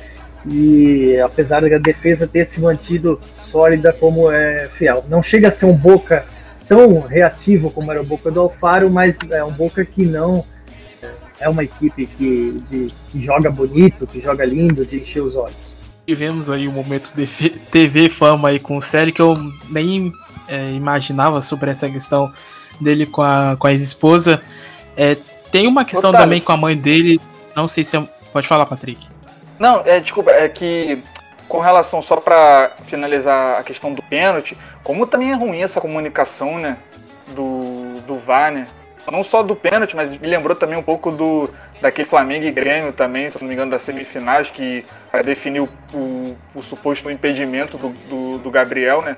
Com, a, com um falatório tremendo e, e, muita, muito, muita página, assim, né? De, de brasileiros e tudo mais falando, tipo, ah, porque a comunicação é ruim, logo o pênalti foi um absurdo de não ter marcado, sabe? É, é meio louco isso. Mas enfim, seguimos. Sim, não. Aqui no Brasil também é assim, né? Essa gritaria toda. Como que o cara vai conseguir ali no monitor é, é, dar uma. dar o veredito final, né? É, só essa questão do Todo Salve que o Célio é, tinha falado, a mãe dele também, se não me engano, estava com algum problema de saúde. Eu não sei se ela já está melhor mas é, na conquista do título da Argentina ela foi é, até La entrou em campo é, depois para festejar o, o, título. é, pode ter essa questão aí envolvida no meio também. E Célio, para encerrar agora, para fechar, é, o que, que você acha do jogo de volta? Você acha que o Santos é, pode se classificar? Você acha que o Boca classifica? É, você, como São Paulino, a final entre Palmeiras e, e Santos aí é de matar, né? É, mas é, em todo esse contexto ainda eu, nessa Libertadores aí no que sobrou ainda eu ainda sou Santos, né? É, prefiro mil vezes que o Santos saia campeão do que o Palmeiras ou o Boca Juniors. Né? Eu acredito que o Santos vai ser o mais agressivo nessa partida do que foi lá em La Boboneira. O Santos é uma equipe que tem como característica essa equipe mais leve, uma equipe mais de velocidade, mais ofensiva. E o Boca eu acho que vai esperar um pouco mais e sair nos contra-ataques. Né? Mas também acredito que pode ser um jogo de um jogo que vai se decidir nos detalhes, um jogo que pode ir para pênalti, mas eu assim espero que o Santos seja o vencedor. Bom, é, vamos falar aqui sobre o jogo entre Vélez e Lanús pelo primeiro é, jogo de ida da semifinal da Copa Sul-Americana é, que aconteceu é, é, nesta quarta-feira. A equipe Granata aí é, com um ótimo resultado lá no José Amalfitani, vencendo aí pelo placar de 1 a 0 com o gol dele do Pepe San que vem marcando aí seus gols é, nessa campanha aí do é, El Granate, do, do Zubeldia. É, também teve um pênalti defendido pelo Lautaro Morales é, aí é, na batida do Tarragona. É, Patrick, o que, que você achou desse, de, é, desse jogo, dessa vitória aí do, do Lanús? Fora de casa, um, um ótimo resultado, né? Olha, até o pênalti, que foi os 25, 26, eu tava sentindo que o jogo não tinha começado, porque as equipes não criaram não criavam quase nada, sabe? Até depois do. Jogo do, feio de assistir. É o quê? Não entendi, perdão. Um jogo feio para assistir, hein? Pô, Meu sério, Deus uma, quarta, uma quarta-feira à noite, sabe? Como você uma, fica pensando, uma quarta-feira. mas enfim, mas é, com relação ao jogo, acho que vale destacar é, primeiro lado coletivo do, do Lanús, né, principalmente sem bola. É, o Zubeldia, o Luiz Zubeldia, o técnico do Lanús, ele não pôde estar, né, porque teve aquela, aquela confusão né, de, de um exame de Covid deu positivo, outro deu negativo, e aí foi o seu assistente, me fugiu o nome dele agora, mas enfim, era ele que estava no comando. Uh, eu quero destacar a, a, parte coletiva né, do, do Lanús, é, principalmente sem bola, porque durante a, a competição da não só da Copa Sul-Americana, mas como também na Copa Profissional, o Lanús ele tem tentado né, jogar com a posse de bola, né? E não só com um, esquema que é o 4-3-3, mas como jogou agora num 4-4-2, né? Com o Belmonte e o Facundo Quingon, né? No, centralizados, e aí vem o Pedro de la Vega de um lado, o Acosta do outro, e o José, San, o José Sandi tendo é, a ação do Orsini, né, do lado, né. É, eu destaco esse lado, assim, acho que a palavra que define o, o Lanús é efetividade, né, porque ele consegue explorar uma saída de bola, é, não só essa, mas é, outras também muito errada também do, do, do Vélez, né, é, isso aconteceu também logo depois do gol, mas a jogada que, que gera o gol é, é essa, né, uma que explora a saída, uma saída de bola muito lá na frente, né, muito errada, e o, o Pedro Della Vega é, dando um passe assim espetacular para o Orsini fazer é, passar para o Pep Sand. É, o, o Brian Aguirre, o próprio Alexandre Bernabei também do outro lado. Então eu acho que taticamente foi um, foi um jogo que o, o Zubeldia ele foi ali para não tomar gols e, se possível, fazer um e levar pro, pro, pro seu campo e poder ter um controle ainda, um controle ainda maior. Agora, do lado do, do Vélez, acho que é negativo essa. É meio que um problema do River também, né? De tocar bola, tocar bola, tocar bola, e aí você tá do lado, de, do lado direito aí aciona o Ortega numa virada de jogo. É, mas aí também não tem espaço e tem que voltar tudo de novo, volta até o Lucas Royos ou até os outros dois zagueiros, e aí tudo de novo. Então foi um jogo muito burocrático do Vélez. É, acho que se eu tiver que destacar alguém desse time, acho que é, o Pablo Galdames, né? Acho que que é um, que é um chileno, já tinha comentado no nosso grupo, né, que, é um jogador que eu queria ver ainda mais né, jogando. Né, acho que nem o próprio Rick Álvares, que é uma referência técnica desse time, foi tão bem assim. Apesar de ter gerado algumas oportunidades também para o Christian Tarragona, que perdeu o pênalti, o Jansson também, o Bolzar. O Thiago Amada jogou no final e logo depois ele, logo assim que ele entrou, ele já tinha gerado uma oportunidade clara para o Tarragona fazer e e ele fez, então acho que o, o, se tem um vilão nessa partida, acho que é o Tarragona, não só pelo pênalti, mas também ter perdido um gol de cara. Então acho que eu fico com essa definição, né, do, do Lanús tão efetivo e do Vélez muito burocrático. Bruno, é, sobre esse, essa vitória aí do, do Lanús com o gol do Pepe San, é um, um ótimo resultado para o jogo de volta. É, o que, que você acha que o, aí o time do Maurício Pellegrino precisa é, fazer para reverter o placar é, na próxima semana em La Fortaleza? Ah, vou meio nessa do, do Patrick. É, o, o Lanús aproveitou né, os, as bobeadas aí do, do Fortin. É, acho que, o, como ele falou, o grande vilão foi o Tarragona, porque ele perdeu o pênalti, acabou isso afetando ele animicamente. Porque ele perdeu uma, duas outras chances né, claras. É, vou também na do Galdames, ele, ele até salvou uma, né? Ia ser um gol do, do Lanús, ele tirou ali em cima da linha de cabeça. É, o Nicolas Orsini do lado do Granate muito bem, é, o Pepe Sandi sempre na hora certa, no lugar certo. Time muito copeiro, vamos dizer assim, time que sabe se posicionar, sabe explorar qualquer tipo de falha, esse time do Luiz Subeldia. Então acho que pro, pro Vélez, o Vélez vai ter que se esforçar muito, mas eu, eu acho que o, o Pellegrino tem que se inspirar no jogo que ele fez lá em Santiago. Porque ele também perdeu lá no Amalfitani contra a Católica. Só que lá em Santiago ele, né, ele, ele botou os, os meninos aí, o Thiago Almada estava muito bem. É, o, eu lembro que o Luco Orejano jogou muito bem também nesse jogo, tinha o Ortega e tal. É só esse pessoal entrar bem em campo e né, lembrar que, que dá, pra, dá virar, porque aquele jogo contra a Católica também foi muito difícil. Claro que o, teve toda uma série de, de consequências, né? O, a Católica entrou sem o Sam Pedri, que era o principal atacante e tal.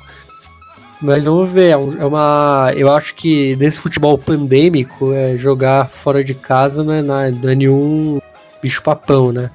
Os jogos muitas vezes são definidos estão sendo definidos vários jogos é, fora de casa, né, sem o de, de campo. Então acho que é, nada tá resolvido aí nessa chave. Aí. São dois times muito muito equilibrados assim em níveis de jogadores. É, sério, você chegou a ver essa partida? É, sua opinião sobre essa vitória aí do Lanús? Não sei se você é, conseguiu olhar aí com mais detalhes é, esse, esse confronto aí entre os argentinos ontem, mas é, Pepe San aí fazendo seus gols é, nos seus 40 anos de idade, muito jogador aí, é, muito atacante novo, né, que não consegue fazer 1% do que ele faz. O Pepe San liderando a garotada, né? O Lanús é um time muito legal de se ver jogar, né? Um bastante jovem, dois laterais jovens. É, ontem não jogou, ficou no banco, né? O Lucas Vera também, é um jogador muito interessante, né? Tem o Orozco também, é, o Facundo Pérez, são jogadores que estão aí dando seus primeiros passos aí na primeira do Lanús, mas é, estão sendo aí blindados aí por, por referentes aí do plantel como o Pepe Sandi, como o Lautia Costa, é, o Burdiço na, na, zaga também.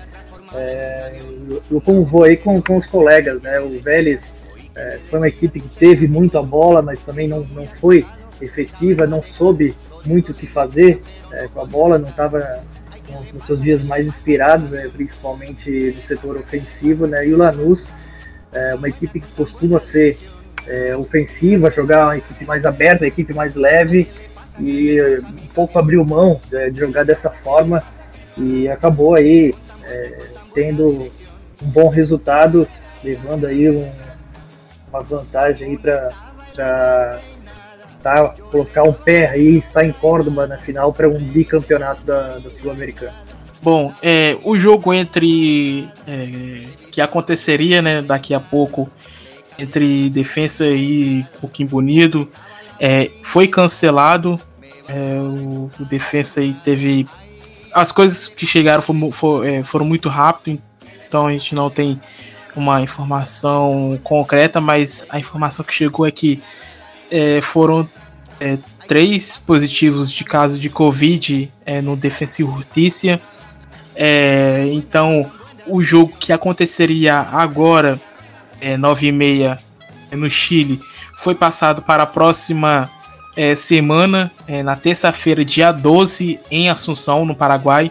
A gente não sabe o motivo desse jogo é, é ter, ter sido transferido é, para o Paraguai.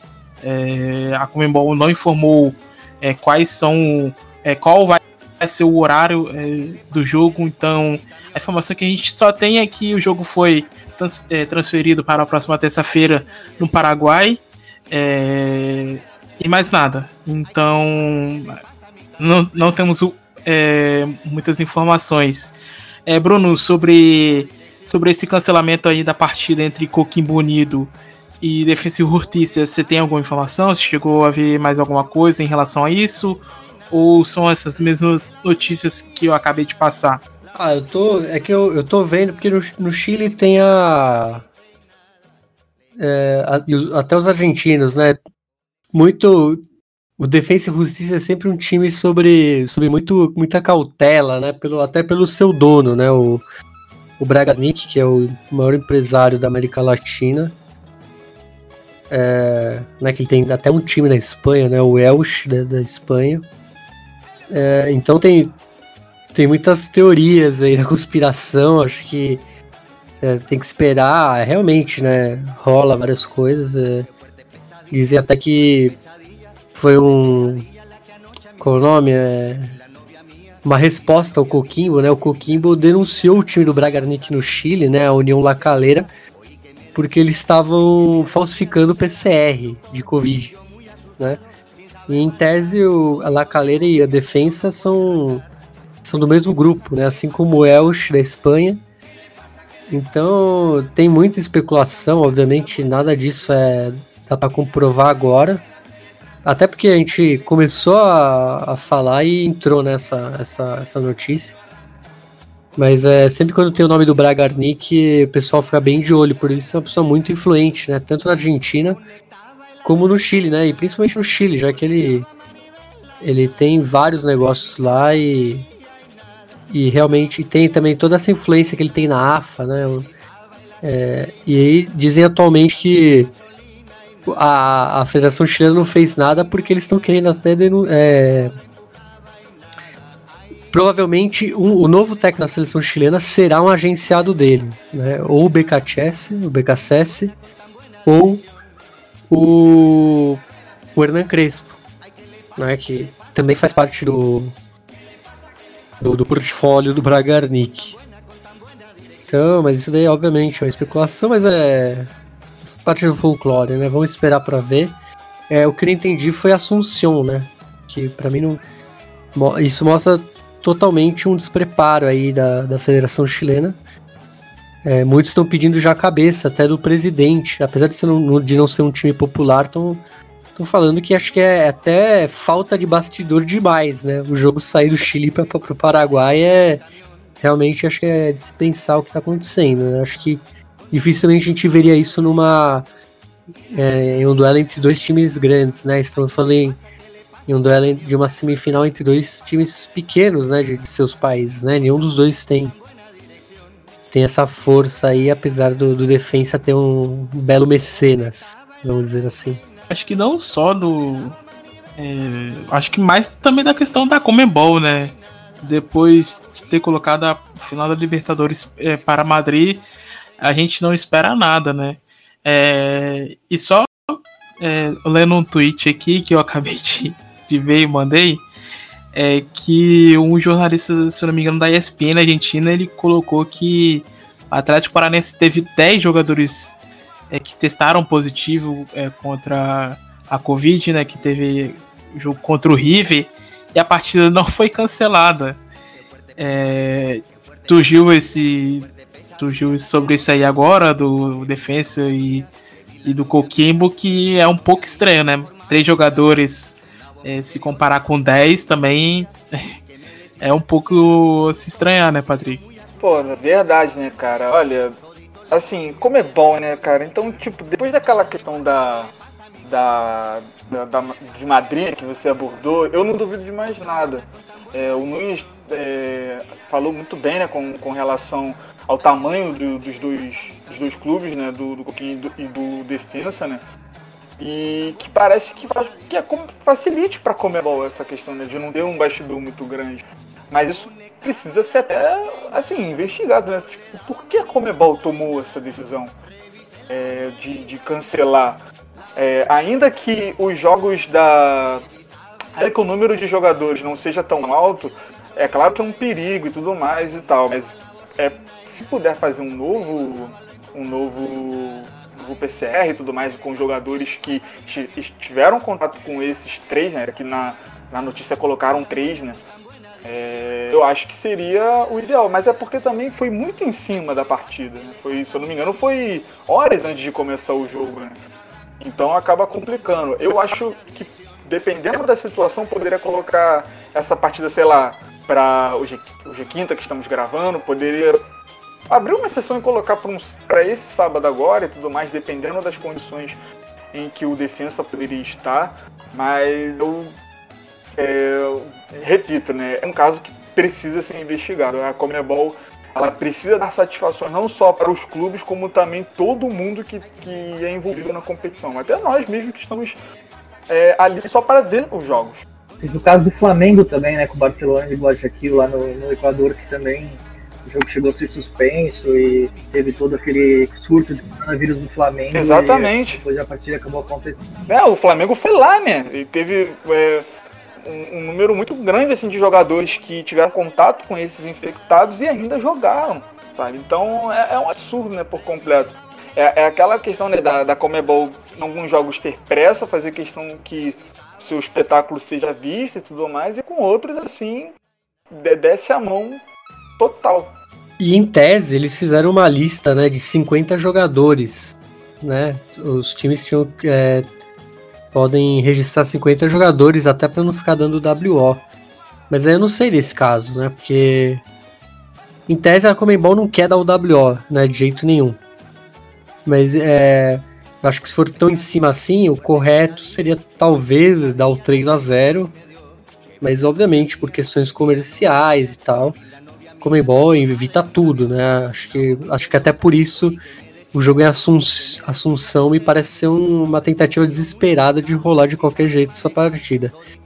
Obviamente a saúde não é a prioridade da Comembol, né? Mas sim é, cumprir seus contratos comerciais. Não, exatamente. E foi o que eu tinha falado, né, Luiz? É, eu acho que isso tudo aconteceu muito pelo fato do defensa ter colocado essa questão, tipo, horas de começar o jogo. Então, realmente, é preocupante. Você começa a pensar que, mesmo que seja três casos, como foi anunciado, não é garantia nenhuma de ter acontecido, é, de ter infectado outros jogadores ali que não, não aparentemente não, não, não, alertaram nada, né? Não eram como positivo. Então, ainda assim, né? Por exemplo, ah, faz o teste amanhã, todo mundo do elenco disponível, menos os três que estão afastados, e coloca o jogo para sábado, sabe? Mas é, é aquela, aquela vontade de dificultar as coisas da Copa Bom, agora a gente vai entrar no nosso momento nostalgia, né? É, que sempre fazemos aqui com alguma narração, com algum cântico de torcida.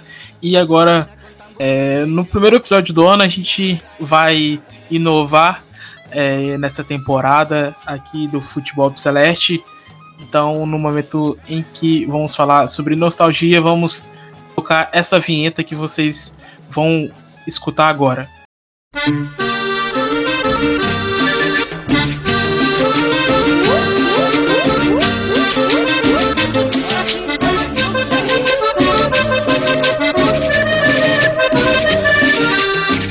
parece, va. No, trabó Fabiani, se la lleva. Tatán, tatán. Tatán, Tatán. Fabiani, Tatán, Tatán. ¡Qué golazo! ¡No! ¡No, Fabiani! No se puede ¡Era el gol de la fecha, Gamboa! No se puede creer.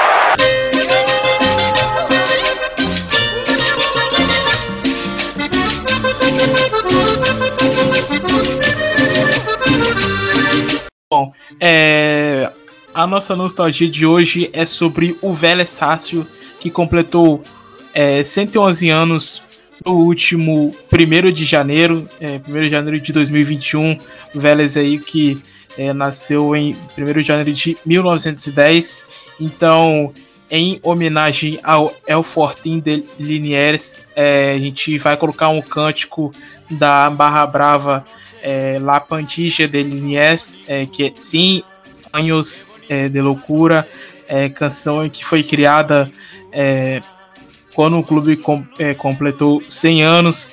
Então a gente vai colocar esse cântico aqui e logo depois os companheiros fazer alguns comentários sobre o El Fortin.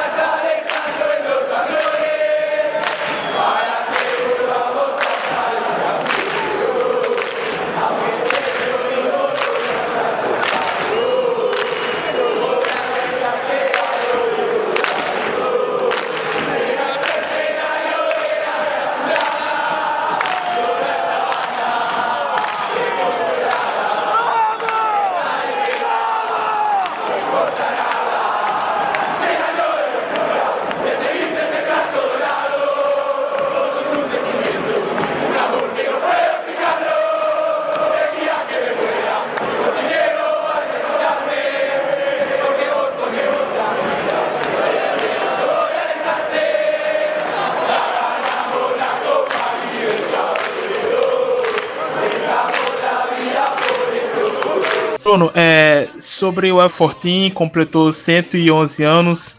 É, time que tem bastante história aí no, é, na última, nas últimas duas décadas argentinas com Libertadores. É, enfim, time que conquistou tudo na mão do Carlos Bianchi. É, sobre até na, na música, né, que, que eles falam que, que foram que ganharam a Libertadores. Sobre o Vélez, você tem algum comentário a fazer?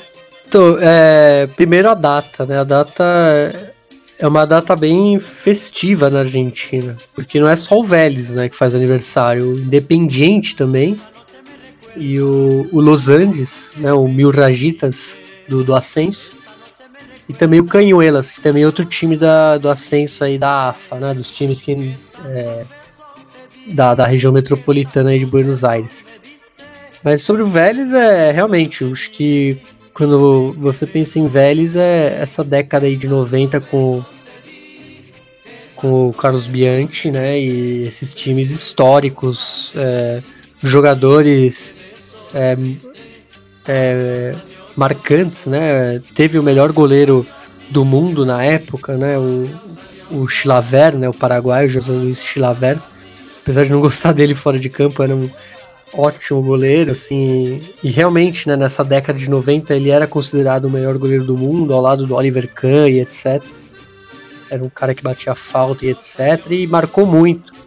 Também outro nome importante dessa época, o El Turco Assad, né, Omar El Turco Assad, né, que é atacante, ele que foi um dos melhores jogadores do Vélez ali naquele jogo da Intercontinental contra o Milan, é, e, a, e até para fazer a conexão, ele que foi campeão, né? Ele foi o último campeão de 2020. É, ele é o técnico do Always Ready da, da Bolívia. E, e, e, se consagrou campeão no dia 31 de dezembro, né? O último campeão de 2020 é realmente.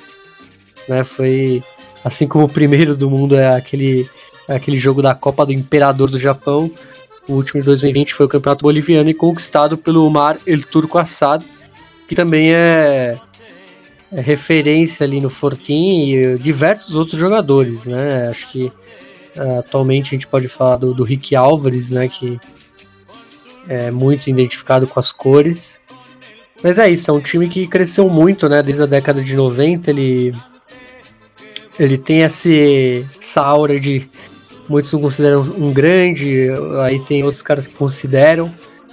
É, mas como a, na, na, época mais antiga do futebol argentino ele não tinha tanta relevância, acabou que ele ficou atrás de alguns quadros que hoje em dia a gente ouve menos falar, né? Como o próprio Huracan, que, que ele era por muitos considerado o sexto grande, né? Tem essa briga aí de quem é o sexto grande né, do futebol argentino, o Vélez entrou, né? Agora tem o Lanús, né? O Lanús vem chamando atenção, obviamente ainda falta muito, talvez, para chegar no nível de títulos do Vélez, até porque o Vélez ganhou Libertadores, ganhou Mundial, então aí já é outro tipo de conversa. Mas claro, entra, entra a torcida e tal, e tem aquela roda, né? A brincadeira aí do, da galera, que o José Amalfitani é um dos estádios mais populosos, né, de, de Buenos Aires. Olha lá, vai comprometer a gente não, hein? Essa é minha deixa, aliás. É, o Patrick, é, na época que rolou o centenário, é, a caravana de mais de 70 mil torcedores é, comemorando o aniversário do clube foi na época que tava o Gareca, né? É, onde eles conquistaram dois clausuras argentinos.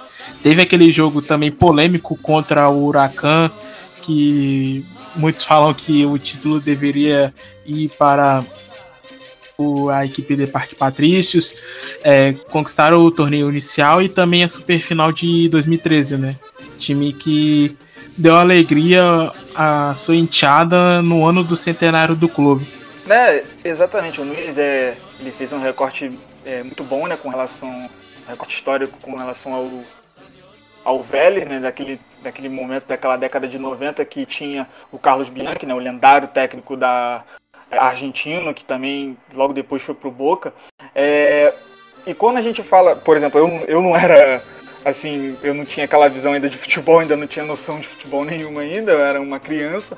Uh, mas quando a gente pensa no Vélez, por exemplo, quando eu lembro muito do Vélez, é, eu lembro muito daquela campanha também da Libertadores de 2011, né? Que o Vélez chegou na semifinal e perderia pro, pro Penharol, que enfrentaria o Santos e perderia na final mas que foi eliminado por detalhes, né? Tem aquele, aquele lance é, assim sensacional do, do, Thiago Silva perdendo pênalti e o, e o Gareca tipo, furioso com ele, tacando palavrão para tudo qualquer lado.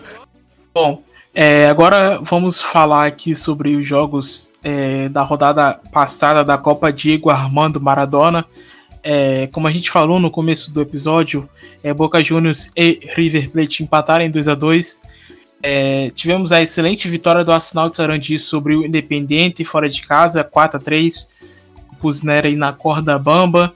É, e outra partida do grupo é, da Zona Campeonato A né, foi a vitória do Argentino Júnior pelo placar de 1 a 0 contra o Huracan. É, na Zona Campeonato B, o Rinácia derrotou o São Lourenço pelo placar de 2 a 1 é, com gol aí é, sendo decidido pelos Barrios. É, tivemos também o Tadieres derrotando o Banfield é, em Córdoba pelo, pelo, placar de 3 a 2 Primeira, vitória, primeira derrota do Banfield é, em, todo, em todo o campeonato desde que começou. É, e tivemos também a vitória do Colón de Santa Fé sobre o Atlético Tucumã. Um excelente gol do Lapuga Rodrigues, que vem fazendo excelentes é, gols aí em, toda, em todo o campeonato.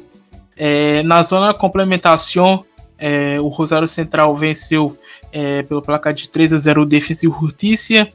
É, tivemos também o um empate em 1 a 1 entre Patronato e Lanús. É, o União de Santa Fé ganhou do Aldo Civi pelo placar de 3 a 1 na zona complementação B, é, o News Old Boys recebeu o Vélez e perdeu pelo placar de 1 a 0. Central de Córdoba e Racing empataram em 2 a 2. E o Godoy Cruz venceu o Estudiantes da La Plata. Bom, é, os próximos jogos, o próximo, a próxima rodada, na verdade, que é a última, é, da, da zona campeonato A.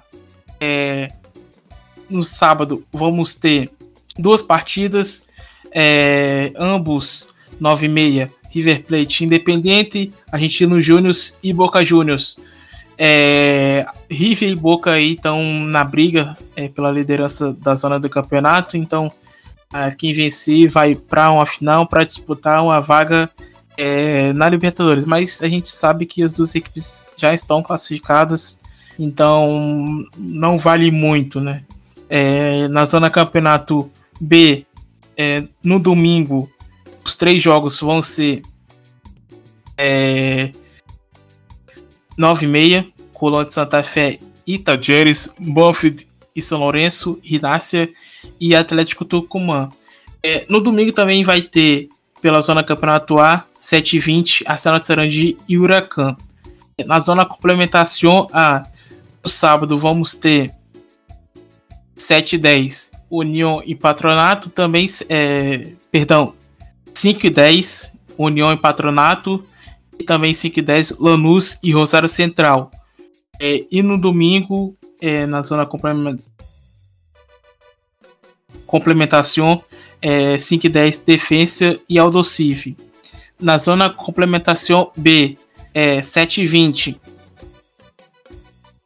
vamos ter Vélez e Godoy Cruz e Racing e News Old Boys. E para encerrar na segunda-feira, 9h30, Estudiantes de La Plata e Central Córdoba. Bom, é, essa última rodada aí promete é, jogos interessantes, principalmente na zona é, campeonato, onde o Banfield, o Tajeres e o Rinácia aí brigam é, por uma vaga é, para essa final, para tentar um, uma vaga aí na Libertadores. É, na, na zona complementação aqui da vaga para a Sul-Americana de 2022. É, acredito que o Rosário Central já está classificado com 10 pontos. É, o grupo P que está mais ali equilibrado entre o News de Boys e o Vélez. Bom, é, Patrick, Bruno e Célio, vocês querem fazer alguns comentários antes é, de fazerem suas considerações finais sobre a última rodada da Copa de Igor Armando Maradona? Tá, eu só queria só, se eu tiver que destacar algum jogo, eu destaco o Rosário e Lanús, né? Acho que o Lanús, é, embora meio que o, o Rosário ele ainda não, não se classifica, mas é, eu acho que seria talvez um, uma grande partida com relação do o, os grupos, né? Do que vai ser, né? Com, com relação do que dos objetivos e tudo mais, mas é claro que no caso do Rosário já estar classificado é a única competição também. Então, creio que seria essencial é, mostrar um, uma grande partida, pelo que já vem mostrando na competição do, do, que, do Kili Gonzalez. Eu tenho gostado de ver alguns jogos do Rosário, tem sido prazeroso mesmo, de, de, de da questão, é, principalmente tática, né? Eu, eu, gosto mesmo dessa sacada. E acho que esse que é o meu, meu destaque, eu fico com esse destaque desse jogo. É, pro, pro torcedor do River ainda fica uh, essa esperança aí de pelo menos conseguir uh, um título, não que essa Copa seja das mais atrativas, mas é um título também, né, um, do River de Gajardo que não tem o torneio local, apesar dessa Copa contar como Copa Nacional e não como torneio, uh, seria também um, possível consolo aí para uma eliminação na, na Libertadores, né? E da mesma forma também é, terminar na frente do, do Boca Juniors, deixar o Boca Juniors fora é, de uma eventual final, acho que também teria um custo especial. E nessa zona complementação a gente pode ter a, uma final aí bastante interessante entre Central e Milas, né? O clássico o Sarino podendo decidir aí a, a zona complementação da, da Copa Maradona e os dois é, lutando por uma vaga aí na Sul-Americana. E no, no, grupo B, né, na zona campeonato, eu, eu quero destacar o, jogo do, do Tacheres, né, que é uma equipe é, muito legal de se ver jogar, né, o grande trabalho do Cacique Medina, né, o treinador uruguaio, fez um jogo muito é, muito bom contra o Banfield é, na segunda-feira, um jogo bastante aberto, um jogo que quase a bola não parou, as duas equipes se agredindo bastante, o Tajeres conseguiu é, o gol é, no finalzinho, uma equipe muito interessante, talvez aí não consiga essa, essa, essa classificação, mas é o para mim é que fica de, de destaque é, dessa Copa Maradona é, estilo de jogo e, e, como joga esse Tacheres e Córdoba do Cacique. Bom, então é isso. É, encerramos aqui é, o nosso primeiro episódio do ano é, do Futebol Celeste. Quero agradecer imensamente a presença do Célio, é, de ter participado aqui conosco. Também quero agradecer a presença de sempre dos companheiros Bruno Nunes e do Patrick Manhãs. E Célio, é, muito obrigado novamente. Espero que você tenha gostado aqui do, do papo, é, da, é, da, nossa conversa. É, espero que você volte mais vezes aqui para poder conversar conosco, seja é, via áudio de WhatsApp ou aqui mesmo pessoal, é, pessoalmente não, à distância, né? pela gravação. Muito obrigado, muchacho como eu disse, eu, eu que agradeço, né? O prazer é meu. Espero também ser convidado é, mais vezes aí tor na torcida sempre por vocês, né? Só queria deixar aí por último é, um dado que pode deixar aí o Incha de River um pouco esperançoso, né? Que nos últimos 18 meses o River ganhou por três ou mais gols de diferença em 13 é, situações, né? Quatro só nessa Libertadores, tá certo? Que foram duas no, no Binacional, né? Mas aí vou deixar uma frase do, do Gajardo lá na, na prévia de River e Grêmio à volta 2018, aquela classificação épica debaixo da chuva, que, que la gente crea porque há com que crer. É isso, Célio, valeu, muito obrigado. É, meu caro Bruno Nunes, é, primeiro do ano, espero que seja o primeiro de muitos aqui é, em 2021, companheiro. Também espero, Thalisson, valeu mais uma vez aí a, a companhia. Agradecer ao Célio aí que abrilhantou aí nosso programa. É sempre bom ter um convidado. Também mandar um salve pro Patrick, né? Sempre aqui batendo cartão junto comigo. E vamos que vamos, né? Vamos que a temporada apenas começou. É isso, Patrick. Muito obrigado, muchacho, pela presença de sempre aqui conosco. Eu que agradeço. Agradecer, é, é, agradecer também Velho é, por ter colado com a gente, ter aceitado esse convite. Espero que é, ele possa mais vezes, é, se possível, marcar aquela resenha com o Vitão via Discord para ver, para comentar um jogo de River. Então, e é isso, né? Dar um abraço também, abraço virtual em você, Thaleson, você, Nunes. E como o Nunes falou, né? A temporada tá só começando e será, e eu, eu não espero, eu, será mesmo é o grande mundo. E vamos desfrutar do futebol, não só argentino, mas sul-americano mesmo. Seremos felizes. Bom, é isso. É, vamos encerrando aqui o, o, nosso primeiro episódio do ano de 2021. É, agradeço aos nossos ouvintes que têm escutado os nossos episódios, é, nos, é, nos, dado feedback, avaliando o nosso conteúdo aqui. É, e para encerrar esse primeiro episódio é, do ano, vamos escutar uma banda argentina bastante conhecida, que tem várias canções aí nas canchas argentinas, Cachorreiros Arrogados de Razão. É, acredito que alguns já tenham escutado aqui, é, então levam uma influência muito boa é, para as, as, as, arquibancadas, não só argentinas, mas como arquibancadas é, sul-americana. É isso, muchachos. Até a próxima.